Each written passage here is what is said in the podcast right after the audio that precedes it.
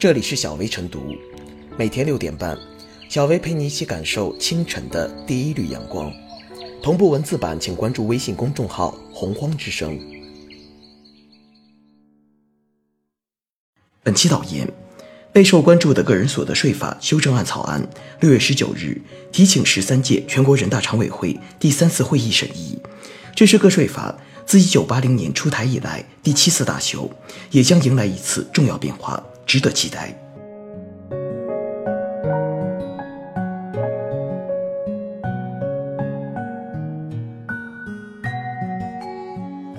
个税修法契合民意期待。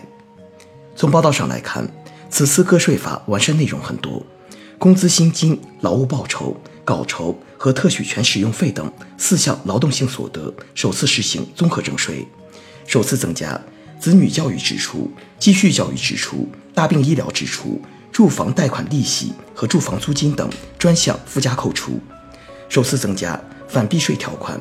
个税起征点由每月三千五百元提高至每月五千元，也是历史最高点。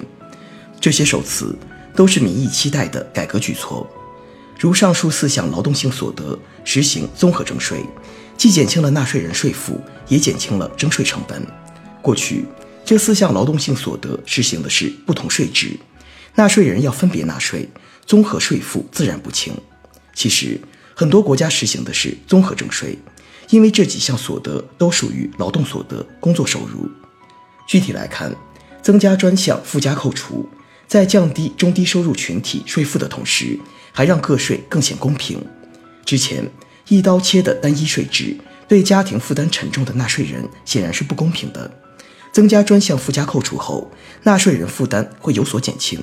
这既有利于落实全民二孩政策，还有利于降低纳税人租房成本、减轻房贷压力等。增加反避税条款，则是因为有钱人避税方式很多，造成税收流失，也造成税收不公。至于个税起征点提高至每月五千元，也是应有之义。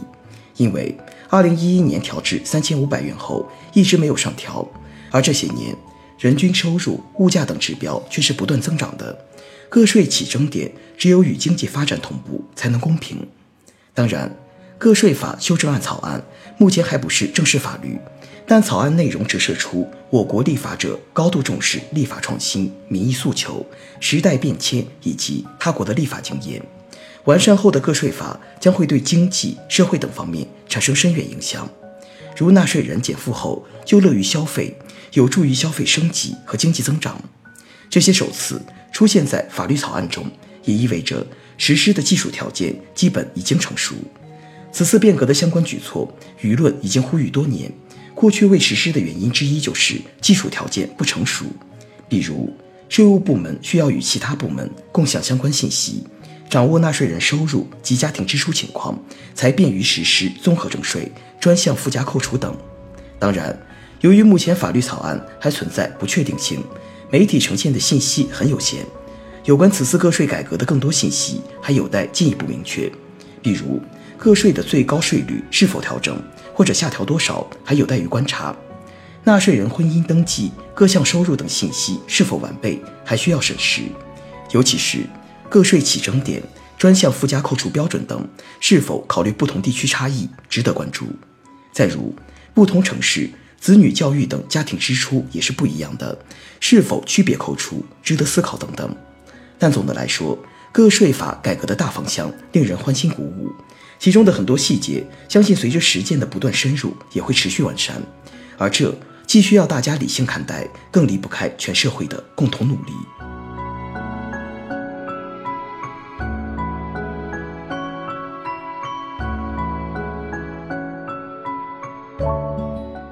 收税为民，应成为税法修正最终目的。税收作为财政收入的重要来源。对国家基础设施建设、公共物品提供以及社会医疗教育有着重要的作用。税收还是收入再分配的重要手段，特别是个税，更与民众的日常生活息息相关。此次个税改革目的只有一个，那便是真正做到收税为民。我国的个税免征额历经了八百元、一千六百元、两千元、三千五百元几次变化，伴随着经济发展，居民收入不断增多。免征额提高是必然。中国家庭金融调查与研究中心二零一七年的调查数据显示，税前平均月工资在八千至三万八千五百元的人，承担了百分之五十八点一一的个税。随着个税免征额的提高，月收入五千至一万两千五百元的中等收入群体将会明显感受到实际收入增长。应该说，免征额提高到五千元，基本符合预期。作为收入再分配工具，税收扮演了重要的角色。在调整免征额后，与之相结合的税率结构改革也在推进。扩大较低档税收集聚便是首要措施。集聚的扩大可以让更多人享受到税改带来的福利。在税收公平方面，修正案草案特别改进了目前税收分类的模式，将实行工资薪金、劳务报酬、稿酬和特许权使用费等四项劳动所得综合收税的模式。不仅如此，改革特地增加了子女教育支出、继续教育支出及医疗住房方面的专项附加扣除。免征额提高，结合综合收税和专项附加扣除，凸显了这次改革的真正意义。由于分类税收对于上述四项的税收存在一定的差别，看似细分后显得公平，但通过不同类别的收入转移，可以轻而易举地做到偷税避税，使得监管变得异常艰难。对于普通工薪阶级，其收入来源相对固定，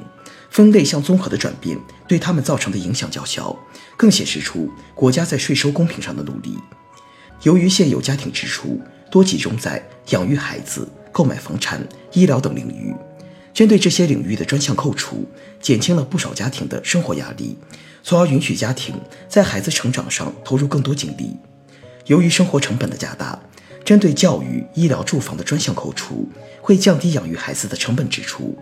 一定程度上消除了家庭在生二孩上的顾虑，缓解人口老龄化带来的一系列问题。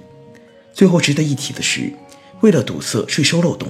个税法修正案草拟首次增加反避税条款，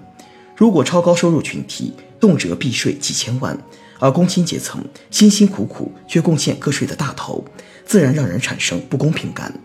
在税收监管方面的努力，表明了国家维护社会公平、打击税收违法犯罪行为的决心。税收改革是民生建设的重要一环，是打好三大攻坚战的强大武器。对二零二零年全面小康实现有着重大意义。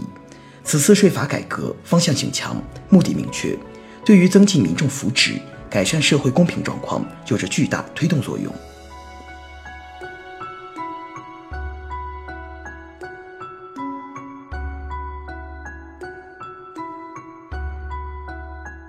最后是小微复言，随着经济社会的发展，职工收入水平的提高，民众收入方式的多元化。个人所得税调节收入分配的功能逐渐弱化，甚至出现逆调节现象，实际运行中往往成了工薪税。而此次个人所得税改革充分体现了民生取向，通过建立和逐步完善综合与分类相结合的个人所得税税制，提高个人所得税的起征点，再适当的增加专项扣除的项目，能使纳税人的税负更加合理，同时。也会使个人所得税调节收入分配、促进社会公平的积极效应更好地体现出来。以广大人民群众的美好生活愿景为出发点，让利于民、减负于民、藏富于民。